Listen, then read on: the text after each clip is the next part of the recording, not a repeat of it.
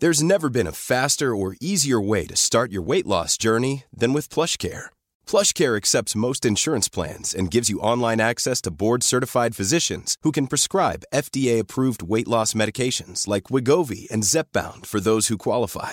Take charge of your health and speak with a board-certified physician about a weight loss plan that's right for you. Get started today at plushcare.com slash weight loss. That's plushcare.com slash weight loss. plushcare.com. Porque el mundo actual no se entendería sin la economía y los negocios. Acompaña a Mario Maldonado, el columnista de negocios más joven y objetivo del periodismo financiero, en su programa Bitácora de Negocios.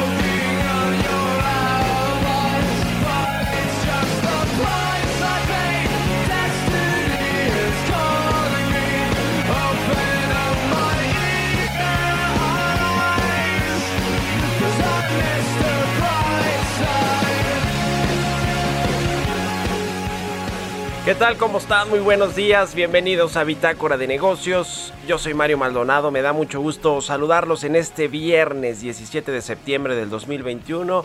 Son las 6 de la mañana con 4 minutos. Estamos transmitiendo en vivo desde la Ciudad de México en la cabina de El Heraldo Radio.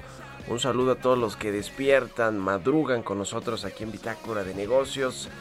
Un saludo a quienes nos siguen por la 98.5 de FM en eh, la capital del país, en Monterrey, Nuevo León, por la 99.7 de FM, en Guadalajara, Jalisco, por la 100.3 de FM y en el resto del país también a través de las estaciones hermanas del Heraldo Radio en el sur de los Estados Unidos y nos vemos en el streaming que está en la página heraldodemexico.com.mx.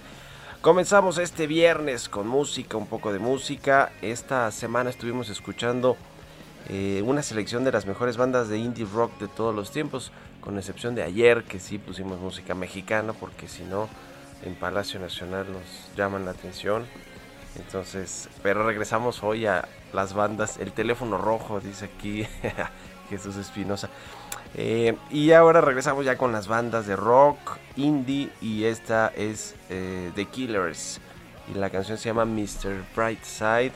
Es, eh, The Killers es una banda pues creo que muy conocida, ¿no? De Las Vegas. Se formaron en el 2001 y esta de Mr. Brightside que creo que fue uno de sus mayores éxitos o ha sido una de sus canciones más escuchadas en las listas de popularidad. La lanzaron como segundo sencillo comercial de su álbum debut que se llama Hot Fuzz del 2004 y pues tuvo muchos éxitos allí en las listas de popularidad de la música de Killers, Mr. Brightside y vamos a estarla escuchando este viernes aquí en Bitácora de Negocios. Y le entramos ahora sí a la información, vamos a hablar con Roberto Aguilar sobre lo más relevante en los mercados y en los temas financieros. Esta compañía, eh, Ever, Evergrade, eh, que pues es eh, está en, a un paso de la quiebra, en cuenta regresiva para la quiebra de este gigante inmobiliario chino. Y bueno, pues eh, la van a dejar caer o no el gobierno de este país, porque es una de las empresas más grandes de, de China y del sector inmobiliario, quizá rememorando un poquito lo que pasó con la crisis del 2008-2009, que, que precisamente tuvo su origen en el sector de los de bienes raíces, el sector inmobiliario. Biden convoca una nueva reunión mundial sobre el cambio climático y el Banco Mundial dice adiós al reporte Doing Business. Vamos a entrarle a esos temas con Roberto Aguilar. Hablaremos también con Sergio Luna, asociado del Consejo Mexicano de Asuntos Internacionales. La deuda global aumenta un nuevo récord de casi 300 billones de dólares. Esto dice el Instituto de Finanzas Internacionales. Vamos a hablar de pues, lo que eso representa para México, para el mundo sobre todo, y vamos a, ver los detalles. Platicaremos también con Ángel García. Él es director de instituciones financieras de HR Ratings sobre el deterioro del crédito en la banca comercial en el 2021. ¿Cómo está todo este tema de el eh, sector financiero, de la banca comercial, los tipos de créditos, los créditos empresariales, etcétera? ¿Cómo se ha comportado con la recuperación económica? Vamos a entrarle al tema con Ángel García de HR Ratings. Y platicaremos también con el diputado federal Cuauhtémoc Ochoa, es diputado por Hidalgo sobre lo que sucedió allá en eh, Tula, en el hospital de IMSS, en eh, Tula Hidalgo, y lo que ha sucedido con todas las inundaciones y los problemas que se han generado a partir de todo esto. Y vamos a hablar también con Emilio Sadanya el Piso sobre lo más relevante de la semana en materia tecnológica. Aquí en Bitácora de Negocios, quédense con nosotros, se va a poner bueno y ya es viernes, por fin viernes. Son las 6 con 7. Vámonos con el resumen de las noticias más importantes para comenzar este día. Lo tiene Jesús Espinosa.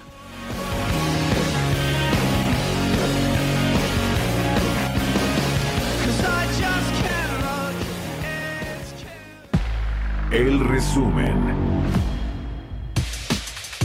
Debido al buen desempeño de la economía mexicana en el segundo trimestre, la calificadora Fitch Ratings mejoró de 5.3 a 5.9% la perspectiva de crecimiento para México al cierre de 2021. La agencia señaló que el desglose de la industria del Producto Interno Bruto de este año mostró que la mayor parte del aumento fue impulsado por el sector terciario, ya que la demanda interna bullente y la reapertura de la economía estimularon el sector de servicios. Directivos empresariales consultados por el Banco de México anticiparon que en más de la mitad del país subirán los precios de sus productos y bienes como efecto de la incertidumbre en las condiciones económicas internas y la inflación. De acuerdo con una de las encuestas que realizó también el Banco de México para su informe de economías regionales, el sector privado observa más riesgos para la economía en los próximos seis meses por el aumento en precios y la inseguridad. Al cierre de junio, 25% de los representantes de empresas consultados señalaron que la gobernanza donde se ubican los rubros de inseguridad, la incertidumbre política, corrupción, impunidad y la falta de Estado de Derecho se consideró como uno de los obstáculos para el crecimiento de la actividad económica del país. La Organización para la Cooperación y el Desarrollo Económicos alertó sobre la necesidad de que los países inviertan más en la educación para disminuir las fuentes de desigualdad de oportunidades, sobre todo impulsar que los jóvenes acaben los niveles de educación básica, siendo México el país con la tasa más alta de no inscritos en la escuela. La Conferencia de las Naciones Unidas para el Comercio y Desarrollo advirtió que a pesar de la reactivación económica mundial, esta se da con grandes diferencias entre países. Prevé que la economía mundial termine con un crecimiento de 5.3% en 2021, el ritmo más rápido de los últimos 50 años. Bitácora de negocios en El Heraldo Radio. El editorial.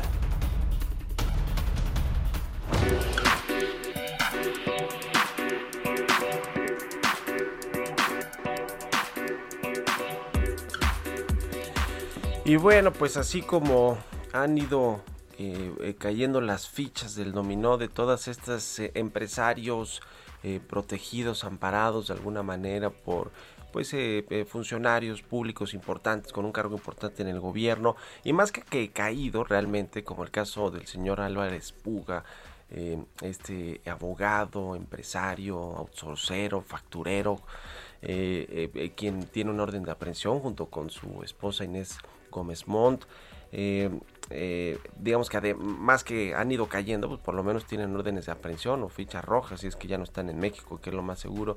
Pero así como eh, pasó con este caso, hay un asunto ahí en el sector financiero con el banco Accendo y sus dueños o su dueño principal, Javier eh, Francisco Javier Reyes de La Campa, quien pues eh, tiene ahí toda una historia detrás en el sector financiero que quizá no es así muy eh, limpia, muy transparente con sus ex socios, con los fundadores de esta institución eh, financiera, eh, muy ligado en su momento con el propio José Antonio Mid, con Ernesto Cordero, ¿no? los exsecretarios de Hacienda, con Felipe Calderón, eh, este, este banco Accendo, pues le inyectaron ahí una buena capital de una, una buena cantidad de recursos, más de 360 eh, millones de pesos para, para eh, pues es a tratar de salvarla después de que atravesó varias crisis eh, en el pasado. Y bueno pues ahora el asunto es que pues al parecer ya la Comisión Nacional Bancaria de Valores tiene puesta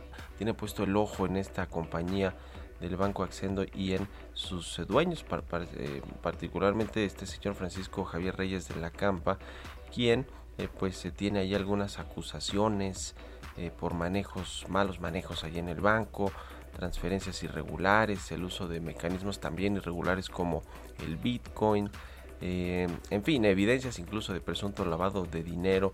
Eh, ya desde hace un mes las autoridades de Hacienda están revisando con lupa este caso, relacionado incluso con otras empresas como Rappi, como Lumo. En fin, en cualquier momento podrían congelarle cuentas al empresario eh, o, pues, no sé, inhabilitar al, al propio banco ponerle ahí algunas multas. En fin, se viene un asunto importante con este banco Accendo y con sus dueños que ya estaremos viendo qué sucede porque como le decía pues estaban amparados en algún momento por, por, funcionarios públicos de alto nivel y parece ser que ese amparo se ha ido ha ido desapareciendo en muchos casos. Este es uno de Francisco Javier Reyes de la Campa, el eh, caso de eh, Víctor Manuel Álvarez Puga es otro y así muchos otros más, el caso de Raúl Beiruti, en fin, varios, varios asuntos que quedaron ahí desprotegidos y que, y que pues ahora están ahí las autoridades entrándole, entrándole al tema. ¿Ustedes qué opinan? Escríbanme en Twitter, arroba Mario Mal, ya la cuenta arroba Heraldo de México. Economía y mercados. Roberto Aguilar ya está aquí en la cabina del Heraldo Radio. ¿Cómo estás, mi querido Robert? Muy buenos días. ¿Qué tal, Mario? Me da mucho gusto saludarte a ti y a todos nuestros amigos. Acaba de dar a conocer el INEGI, ya ves, madrugadores, eh, eh, nuestros amigos del INEGI, un, un dato, un indicador que se llama justamente el indicador oportuno de la actividad económica, que este es que estima anticipadamente el desempeño de la economía antes de la publicación del índice general o el IGAE que es, como tú sabes, la referencia del PIB, del comportamiento de la economía de manera mensual. Bueno, el tema es que este indicador eh, creció 6.8% en agosto con relación al, al mismo mes del año anterior. Lo interesante es que esto sí muestra una desaceleración, Mario, porque fíjate que el dato anterior, es decir, el de julio, la tasa anual de crecimiento fue de 9.9%.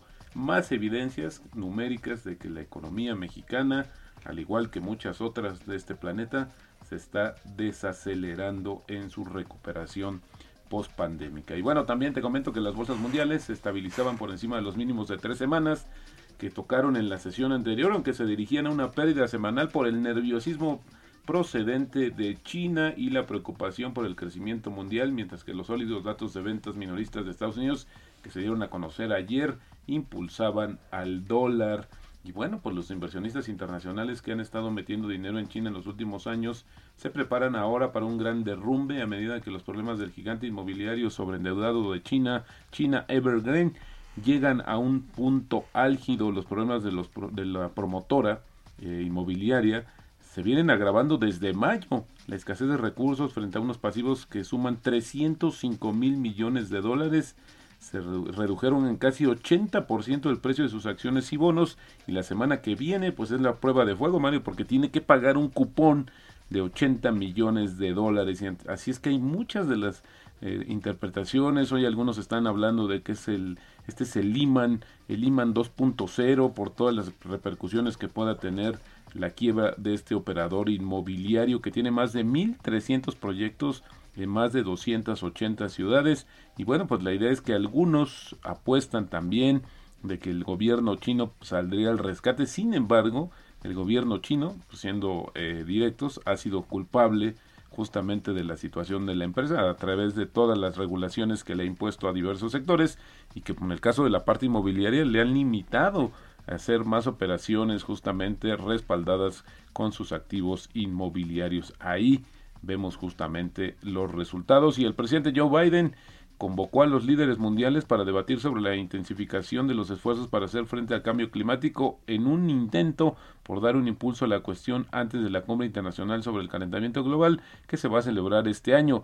Biden va a celebrar esta reunión virtual hoy en el foro de las principales economías desde la Casa Blanca como continuación de la reunión del Día de la Tierra que organizó en abril para eh, pues pues a conocer los nuevos objetivos de reducción de emisiones de gases de efecto invernadero de Estados Unidos y presionar a otros países para que se esfuercen más por frenar también sus emisiones. Interesante porque también fíjate que hay mucha expectativa, algunos ya están dando como por, por hecho un fracaso en esta conferencia sobre el clima COP26 de la ONU que se va a celebrar en Glasgow del 31 de octubre al 12 de noviembre que se considera un momento crítico para que el mundo se comprometa a redoblar esfuerzos para frenar el aumento de las temperaturas que tantas eh, anomalías y situaciones está ocasionando en el planeta. Y bueno, un dato también interesante, Mario, es que la aprobación pública del presidente de Estados Unidos, Joe Biden, cayó a su nivel más bajo de su mandato y es que los estadounidenses parece ser que parece que están cada vez más críticos con la respuesta a la pandemia de coronavirus, según la última encuesta de opinión que realiza Reuters Ipso, la popularidad de Biden ha ido disminuyendo desde mediados de agosto tras la caída del gobierno afgano respaldado por Estados Unidos. También ha influido el aumento de las muertes relacionadas con el coronavirus en todo el país. Y bueno, hablando del tema del coronavirus, para actualizar justamente las cifras, pues ya tenemos que las infecciones, los contagios suman 227 millones y eh, pues eh, los decesos se mantienen todavía por debajo de los 5 millones en 4.8 millones, esto de acuerdo con una contabilidad que se actualiza todos los días. Y bueno, otra parte interesante, María, un escándalo que está haciendo esta situación del Banco Mundial decidió finalizar la publicación de su informe Doing Business que medía el clima de inversión en diferentes países, 190 países, después de que una investigación de irregularidades en los datos citó prisión, eh, presión indebida de altos funcionarios, incluida la entonces directora Cristalina Georgieva para impulsar el ranking de China en 2017, que por cierto, fíjate que en ese ranking China estaba en la posición 31. Interesante porque bueno, pues a partir de todo este escándalo, pues ya el organismo mundial decidió pues simplemente dejar de eh, emitir este documento por las fallas metodológicas que también se habían dado. Para una referencia también, México en la última medición del Doing Business que fue correspondiente a 2020 apareció en el lugar 60 de 190 economías. Y bueno, Fitch Ratings mejoró de 5.3 a 5.9% su pronóstico para el crecimiento económico de México mientras se recupera el consumo interno pese a que consideró que la vacunación avanza, sí, pero lentamente. En la revisión de sus perspectivas económicas globales correspondientes a septiembre de este año, la calificadora dijo que la revisión obedece a que la economía mexicana creció más de lo esperado en el segundo trimestre del año en 1.5% ajustado por estacionalidad. Para el 2022, Fitch estima una expansión económica de apenas 2.8%, cuando, bueno, pues luce muy eh, eh, por abajo del 4.1% que espera a este justamente la Secretaría de Hacienda. Y bueno, interesante, fíjate que el tema de eh, las criptomonedas en El Salvador están haciendo mella porque los diferenciales de los bonos del Salvador frente a sus pares del Tesoro de Estados Unidos tocaron su máximo récord ayer ante los crecientes temores de que la nación centroamericana no logre un posible acuerdo de préstamo de mil millones de dólares con el Fondo Monetario Internacional y también enfrenta implicaciones crediticias negativas derivadas del uso ya legal del la, eh, del Bitcoin, de las criptomonedas. El tipo de cambio, Mario, un poco presionado, 19.92. La frase del día de hoy, el riesgo proviene de no saber lo que estás haciendo. Esto lo dijo Warren Buffett.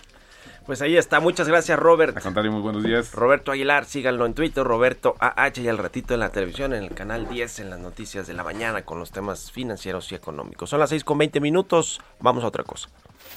Mario Maldonado en Bitácora de Negocios. Vamos a platicar con Sergio Luna, asociado del Consejo Mexicano de Asuntos Internacionales, sobre este asunto que le decía, la deuda global aumenta un nuevo récord de casi 300 billones de dólares luego de la crisis económica que generó pues que muchos países precisamente se endeudaran más. No fue tanto el caso de México, aunque sí aumentó la deuda como proporción del PIB. ¿Cómo estás, Sergio? Muy buenos días. Eh, Mario, ¿qué tal? ¿Cómo estás? Buenos días, a tus órdenes. ¿Cómo ves este asunto? El, mundo, los países se endeudaron mucho con la crisis económica y ahora pues eh, a ver cómo, cómo pagan, ¿no? Digo, el Fondo Monetario Internacional ya de entrada les dio algo de dinero y algunos países, incluido México, quieren utilizarlo para pagar deuda.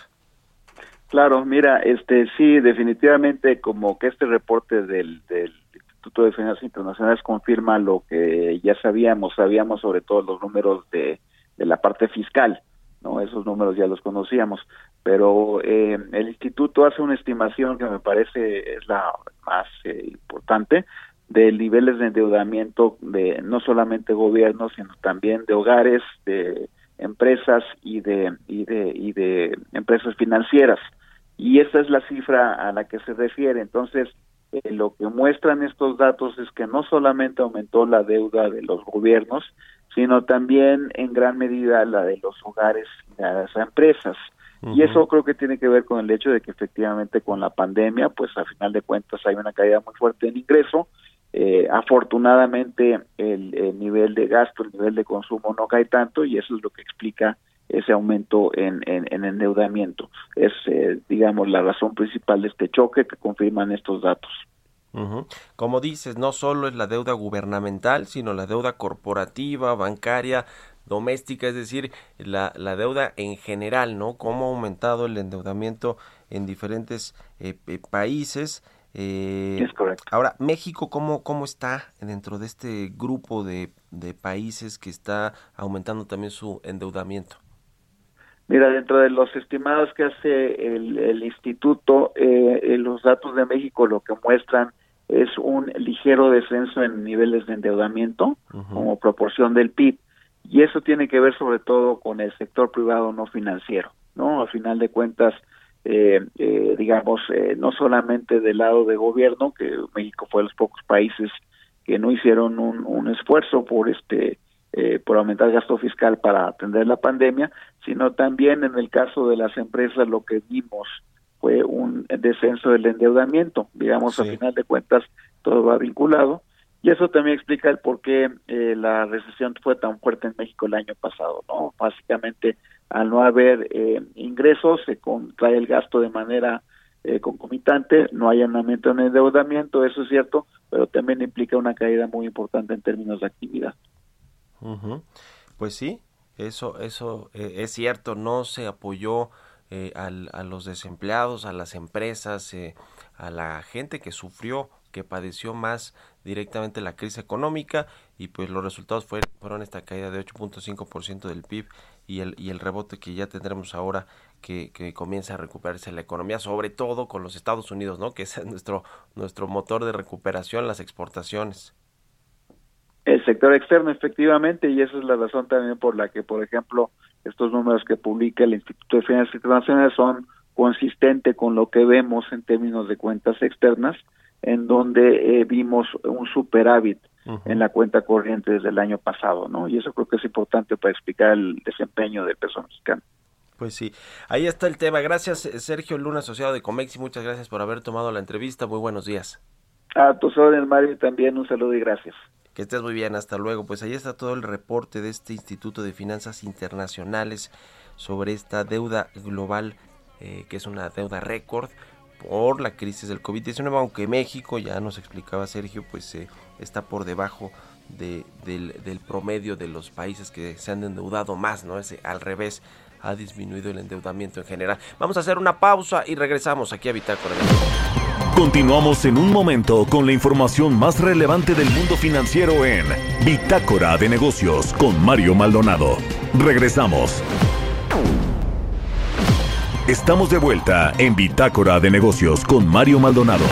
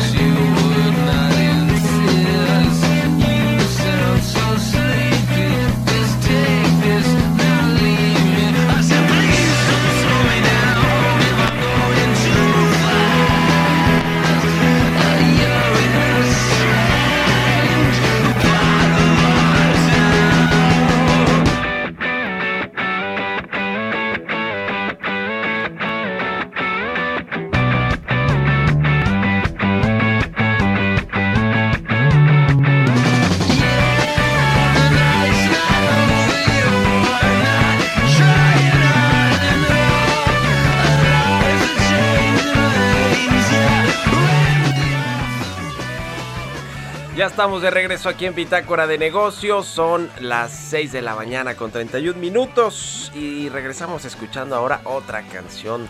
2 por 1 dice aquí Jesús Espinosa de, de canciones. O 3 por 1 los viernes porque Quique, el operador de los controles, pues va a poner su canción de reggaetón para terminar el programa. Eso es lo... no, Quique. Bueno, este es de los Strokes. Se llama Reptilia. Es el eh, segundo sencillo del disco Room of on Fire, Room on Fire de los Strokes que se publicó en el 2003, el segundo álbum de la aclamada banda estadounidense de rock alternativo Los Strokes que se formó en 1998. Está buena, ¿no? Esta canción tienen nuevas canciones además, ¿no? También los Strokes. Eh, pero bueno, estas son de las viejitas y creo que de las pues que los hicieron muy conocidos, ¿no? Famosos, tocan en todos los festivales o tocaban en todos los festivales estos eh, estadounidenses de los Strokes. Este se llama Reptilia y con esto nos vamos a otra cosa.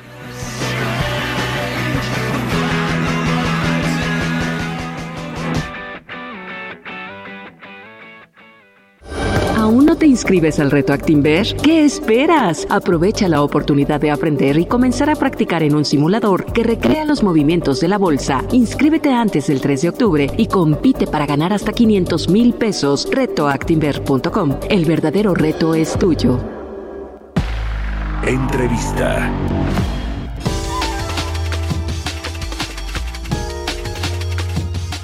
Precisamente ahora que hablábamos sobre el tema del crédito, del endeudamiento global, que eh, pues se reportó este Instituto de Finanzas Internacionales, 300 billones de dólares de deuda global. Eh, vamos a enfocarnos en México, lo que ha sucedido en la banca comercial mexicana en este 2021.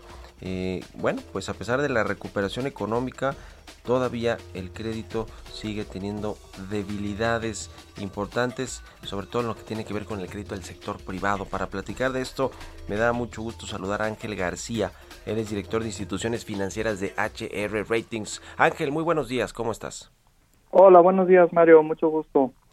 Pues ustedes eh, hacen evaluaciones, análisis de este tema del sector financiero, la banca comercial. Tenemos los datos al mes de julio y el financiamiento pues que, que, ha otorgado la banca comercial sigue teniendo afectaciones en términos reales comparado con el, con el mismo periodo del año pasado. Eh, cuéntanos un poquito de cuáles son los datos más relevantes de este análisis que hicieron ustedes sobre la banca comercial en México. Sí, claro que sí, Mario. Sí, eh, pues como tú comentas, ¿no? Creo eh, o creemos que, que, es, que es relevante mencionar que si bien ya estamos viendo una, una recuperación eh, económica o lo que fue eh, durante el primer semestre de, del 2021, pues realmente el, el, crecimiento real que vemos en el financiamiento de la banca todavía continúa en, niveles negativos, ¿no? Como tú mencionabas, el, el financiamiento total, eh, ya viéndolo a junio, pues todavía seguimos mostrando un crecimiento real negativo de, de 1.7%. Eh, pues re realmente esto comparado contra los crecimientos que vemos en, en, años anteriores, pues sí, sigue siendo, eh, como mencionado, negativo, ¿no?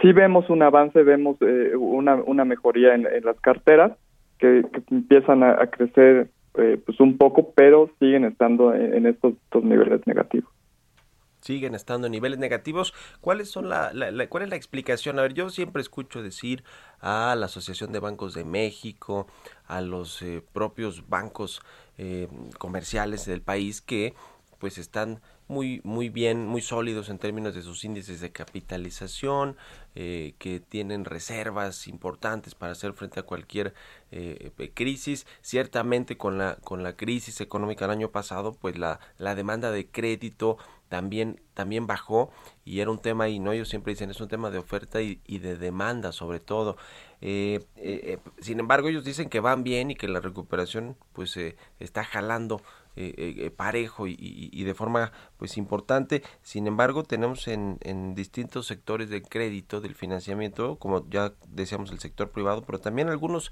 créditos eh, al consumo, ¿no? Eh, créditos personales, en fin, eh, algunos de estos siguen teniendo los problemas para recuperarse.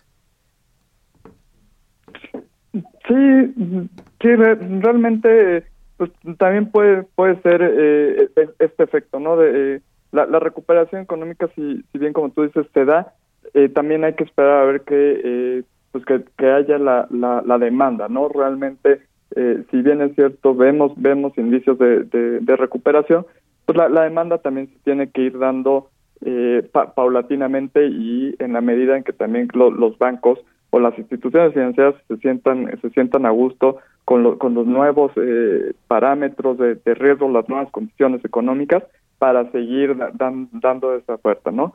Eh, sí, como tú, tú mencionas, el crédito personal es, es uno de, los créditos eh, que, que, sigue estando eh, pues con crecimiento eh, muy negativo todavía real, eh, lo tenemos en, en 13 pun- en 13%, menos 13, 13%. Sin embargo, también vemos otras carteras, o, yo te diría que la cartera de, vivienda, eh, pues es una cartera que sí ha mostrado un cre- crecimiento real, ¿no? En los últimos periodos se viene de- de- desacelerando, sin embargo, eh, pues la, la baja en las tasas que de tasas que vimos eh, en el en, en el último año, yo ahorita viendo eh, este último incremento, eh, ha hecho que eh, su dinamismo sea men- menor. Sin embargo, es, es un producto o es un crédito que eh, pues sí ha venido mostrando crecimientos reales, ¿no? Este no no, no se ha frenado, entonces eh, pues yo te diría que eh, hay que esperar este un poco tanto a la oferta y, ya ya la demanda. El crédito eh, para el sector público, ¿cómo va? Que creo que eso es relevante, ¿no? Por un lado, a ver, está la banca comercial que financia proyectos del sector público y proyectos privados, aunque ahora con este con esta administración no hemos visto mucho del financiamiento a los privados, se ha un poco satanizado esa eh, ayuda de la, de la banca de desarrollo a los proyectos eh, productivos privados, eh, pero sí el gobierno incluso pues se incurre también en deuda, ¿no? En deuda de la banca comercial requiere financiamiento de los bancos comerciales. E- e- ese ese renglón de la deuda del, del, del gobierno, ¿cómo está? Eh, yo, yo te diría que, eh, pues viéndolo y, y lo separaría en, en estados, en estados, estados y municipios y después eh, eh, lo separaría un poco en, en, en go- en gobierno federal, Gobierno federal, y, empresas, ¿no? Sí. Sí, realmente viéndolo en, en estados y, y municipios eh, ven- vemos un, un- también un, un crecimiento ne- negativo. Eh, ahora también hay que recordar que eh, pues en, en este año tuvimos elecciones eh, de, de- medio término en que, en que hubo muchos cambios eh, eh, de, de gobernaturas en, en- el país. Eh, es- esto puede ser un, motivo de por qué ver, ver es- esta, esta contracción. Eh, sin embargo, pues, tomando los, los, los nuevos este, eh, lo- lo- los, candidatos los, los nuevos puestos y, las gobernaturas pues se podrían dar dar un- una, una una reactivación no en, en esta en esta línea no en términos de, de gobierno federal yo te diría que el crecimiento eh, se, se ha visto se, se ha visto bien tenemos un 26% de crecimiento Eh, la verdad es que el financiamiento al gobierno federal y empresas por parte de, la banca comercial eh, ha continuado. Un poco también se, se podría explicar por, eh, por, enfocarse en, gobierno federal ante eh, pues ante la contingencia que vivimos en, en 2020, ¿no? Pues es un tema importante este del crédito, muy relevante para la recuperación económica. Eh, muchas empresas, sobre todo hablando de las empresas, porque sabemos que el, eh, crédito eh, en general, digamos, entre las personas, pues no eh, ha crecido mucho y, y sigue mucha mucha gente sin bancarizarse, ¿no? Sin poder tener acceso al sector financiero. También muchas microempresas, sobre todo, no tienen acceso al crédito, pero las empresas en general, incluidas las las pymes, las medianas, las grandotas, por supuesto, pues se financian prácticamente todo su crecimiento a través de, del sector financiero, ¿no? Mucho, muchos con la banca comercial y ahí es donde estamos viendo pues ciertos problemas, ¿no? Todavía de, de que las empresas no están pues eh, toda, eh, digamos que todavía no tienen la confianza necesaria eh, para poder salir a, financiarse, eh, financiar su crecimiento, ¿no? Digamos, es preocupante porque buena parte del termómetro de lo que pasa en el sector financiero se refleja en lo que pasa en las empresas, porque las empresas son las que piden muchos créditos a la banca comercial para, para crecer. Ahí está, ahí está el problema, ¿no? Sí, como, como, tú mencionas, ¿no? Y, y era un poco lo, lo, lo, lo que te comentaba. Eh, hay que esperar un poco a la oferta, ¿no? Si, si bien como tú dices, eh, pues la- las empresas pudiera ser que, que todavía no nos sienten eh, con la confianza al 100% de, eh, de pedir un financiamiento, iniciar nuevos proyectos. También hay que recordar que estamos, o, o, o, en, o en, pasados meses tuvimos un repunte de, eh, de, de, la pandemia, una tercera ola. Esto también hace que, eh, que las empresas, tanto las empresas y las personas físicas, también tengan un poco más de, de cautela en, en, pedir eh, endeudamiento ¿no? O, o, tomar un crédito. Pues ahí está interesante este el reporte que hicieron ahí en HR Ratings. Te agradezco mucho Ángel García, director de instituciones financieras de esta calificadora. Gracias por haber tomado la entrevista y muy buenos días. A ti Mario, mucho gusto. Buenos días. Que estés muy bien. Hasta luego. Son las 6 con 41, casi 42 minutos. Vamos con las historias empresariales. Bitácora de negocios.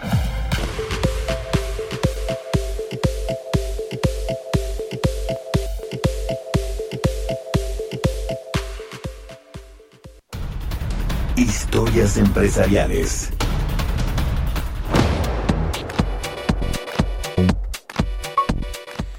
Pues con la novedad de que estas eh, ferroviarias Kansas City Southern y Cana Canadian Pacific acordaron una fusión para construir la primera línea ferroviaria que una a México, Estados Unidos y Canadá.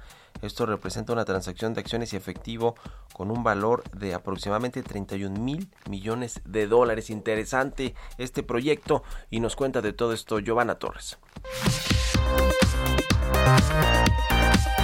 Kansas City Southern es un holding de transporte puro registrado en Delaware con inversiones en ferrocarriles en los Estados Unidos, México y Panamá. La red ferroviaria de KCS incluye aproximadamente 10.800 kilómetros de vías en los Estados Unidos y México. Entre los ferrocarriles de clase 1, KCS tiene la ruta más corta entre Kansas City, el segundo centro ferroviario más grande del país y el Golfo de México. Mientras que Canadian Pacific Railway es una red ferroviaria clase 1, su red ferroviaria se extiende desde Vancouver hasta Montreal, además de cubrir algunas ciudades importantes de los Estados Unidos como Minneapolis, Chicago y Nueva York. Su sede central se encuentra en Calgary, Alberta. Recientemente y después de una batalla de meses de adquisición, Canadian Pacific Railway concluyó un acuerdo para adquirir Kansas City Southern, lo que desembocará en la creación y desarrollo del primer ferrocarril que recorrerá México, Estados Unidos y Canadá. La canadiense adquirió a KCS en una transacción valorada en 31 mil millones de dólares. En un comunicado, Canadian Pacific señaló que su camino hacia este acuerdo histórico solo refuerza su convicción en esta asociación única en la vida. Por su parte, el presidente y director ejecutivo de KCS destacó que la fusión no solo beneficiará a los clientes, socios y accionistas, sino también a los empleados y clientes. Para Bitácora de Negocios, Giovanna Torres. Bitácora de Negocios.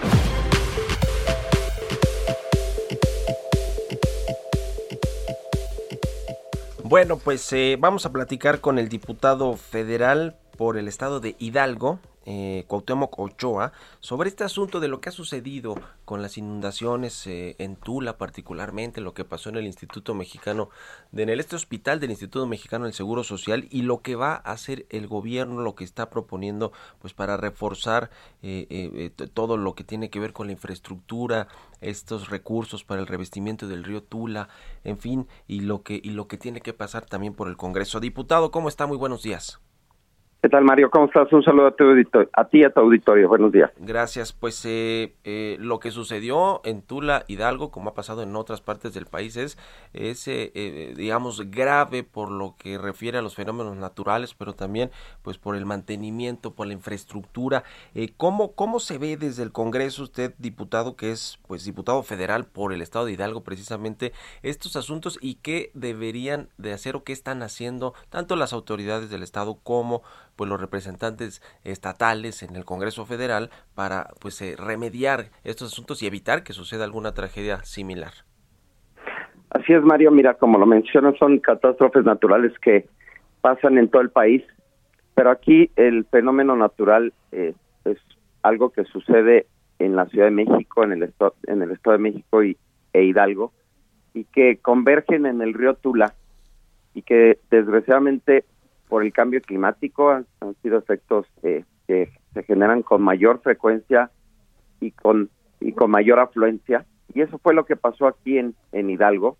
El río Tula tiene un, un cauce de alrededor de 200, 250 metros cúbicos por segundo y llegaron a caer más de 500 y fue lo que hizo que se inundaran eh, algunas regiones del estado, sobre todo eh, Tula, que desgraciadamente hoy la gente está muy preocupada y la verdad es que tiene incertidumbre de qué va a pasar con ellos. Y por eso un servidor ha generado un plan de recuperación Hidalgo se levanta que contempla los mecanismos eh, de apoyo y atención así como lineamientos preventivos. Y desde la Cámara de Diputados propondré primero actualizar y aplicar el atlas de riesgo por inundación, también eh, ampliar el alcance de los bonos catastróficos que permitan acceder a recursos de manera inmediata sin, com sin comprometer las finanzas de los estados, que eso es muy importante. También recursos para el revestimiento de Tula, del, del río Tula, que son alrededor de tres mil millones y que de, en este momento eh, eh, requerimos en esta primera etapa alrededor de 500 millones de pesos y estaré buscando cómo etiquetemos estos recursos para que la Conagua junto con el gobierno del estado puedan hacer las obras correspondientes para que podamos ir mitigando estos efectos que hoy generan eh, los catástrofes naturales y que podamos ayudar a la ciudadanía a que el día de mañana no vuelva a generar este tipo de problemas. Eh, lo importante también mencionar, Mario, es que son fenómenos que pues, ya cada día van a pasar más seguido y que tenemos que ir mitigando y previniendo cada quien eh, desde su trinchera los mecanismos para poder detener este tipo de acontecimientos, Mario. Pues sí, importante que se destinen los recursos que requieren estos eh, pues eh, estas infraestructuras estas obras como eh, el asunto del revestimiento del río Tula para evitar estas tragedias. ¿Qué, otros asuntos hay pendientes en particular para el estado de Hidalgo diputado que, que, están allí en el Congreso y cómo cómo les fue o, por lo menos la propuesta que tienen en el gobierno federal de este paquete económico presupuesto 2022 en términos de las las participaciones federales el gasto federalizado del gobierno que aumentó un poquito, va a ayudar esto a, Hidalgo para que pues pueda eh, distribuir recursos y que, y, que, y que no sucedan estas tragedias como las que vivimos?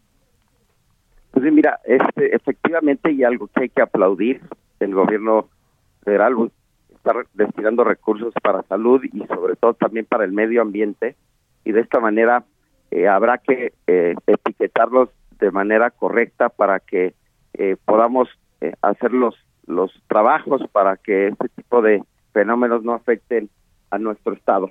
Aquí yo quiero comentar que Hidalgo que cuenta con Cuauhtémoc y que en estos momentos difíciles eh, mi trabajo y mi compromiso es proteger al pueblo de Tula y como diría nuestro presidente de la República, no les vamos a fallar. Eh, vamos a seguir trabajando con fuerza y sin pausa por el bienestar de todas las familias afectadas en Hidalgo y obviamente con, con recursos adicionales para generar un desarrollo económico. Hay que mencionar también muy importante, Mario, que el medio ambiente no está peleado con el desarrollo económico, que tenemos que desvincular la curva de crecimiento económico con deterioro, deterioro ambiental que hoy sucede, eh, que hay que a veces deteriorar el medio ambiente para generar desarrollo y eso no es cierto. Eh, hoy tenemos también que ver que ya el medio ambiente es una prioridad. Tenemos que atender muy importante el tema de los residuos sólidos urbanos que hoy generan eh, muchas afectaciones en este sentido y que también estamos preparando otro tema que me gustaría más adelante platicarlo contigo. contigo. Hoy eh, los residuos sólidos urbanos en, a nivel nacional no son una prioridad y es algo que tiene que ser atendido también buscaré la manera en que, así como existe la Comisión Nacional del Agua, vamos a generar la Comisión Nacional de Residuos Sólidos Urbanos, porque hoy este tema es un problema a nivel nacional y que genera también este tipo de problemas en los municipios, Mario. pues importante estas eh, propuestas, diputados, sobre todo me, me, me, parece pues muy relevante y oportuno este asunto de la actualización del, de la, los atlas de riesgos, porque muchos de estos temas, si bien pues son eh, desencadenados por fenómenos naturales, eh, pues eh, hacer la prevención eh, para tener pues bien claro cuáles son los, las zonas de riesgo y, atenderlos antes de que sucedan estas tragedias creo que es de la primera importancia. En fin, hay muchos temas ahí en el, eh, que platicar y seguramente estaremos en contacto, eh, diputado. Le agradezco mucho estos minutos para el Heraldo Radio. Al contrario, Mario, yo te agradezco el espacio. Yo quiero dejar muy claro que estaré trabajando con fuerza y sin pausa en beneficio de los hidalguenses para generar más mejor desarrollo y que Hidalgo esté seguro. Eh, yo le mando un saludo a tu auditorio y muchas gracias por la entrevista.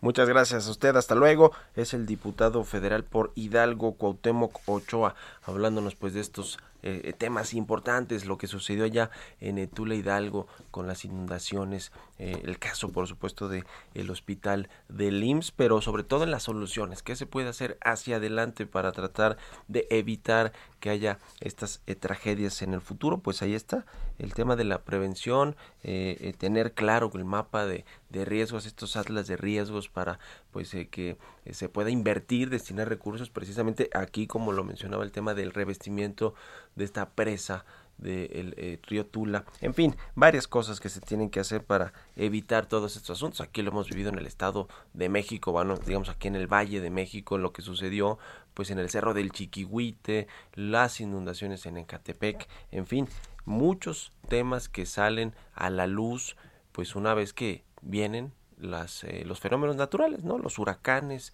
el aumento de las lluvias, es decir, problemas importantes. En fin, ya casi nos despedimos, pero le, recomiendo también vaya, eh, pues, eh, polémica que generó la visita del presidente cubano a México de eh, el señor Díaz Canel. Eh, ayer lo, eh, pues, eh, lo tuvimos en el de desfile militar presente ahí con un discurso importante más el discurso creo yo del presidente López Obrador eh, con respecto al embargo estadounidense a Cuba. Eh, el presidente López Obrador que siempre dice que respeta la eh, pues de las decisiones de que cada uno de los gobiernos que, que la mejor política exterior es la política interior y pues ahora sí en pleno festejo de la independencia de México, del aniversario del grito de independencia en el desfile militar y con el eh, señor eh, Díaz Canel a un lado, pues se metió en asuntos internacionales que quizás no le competen a México,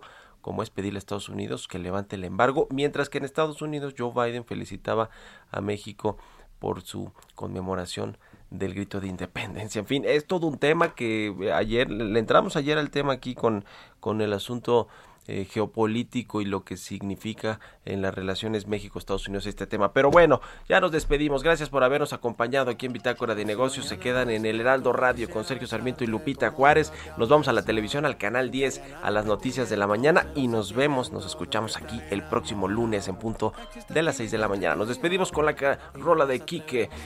Muy buenos días, buen fin de semana. Y ya no puedo seguir disimulando. Si te atreves, me atrevo. Tú sabes lo que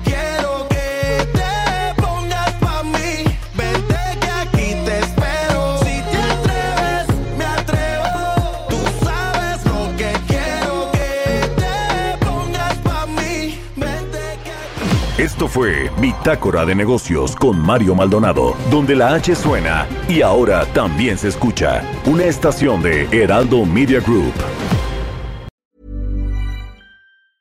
Hey, it's Paige DeSorbo from Giggly Squad. High quality fashion without the price tag. Say hello to Quince.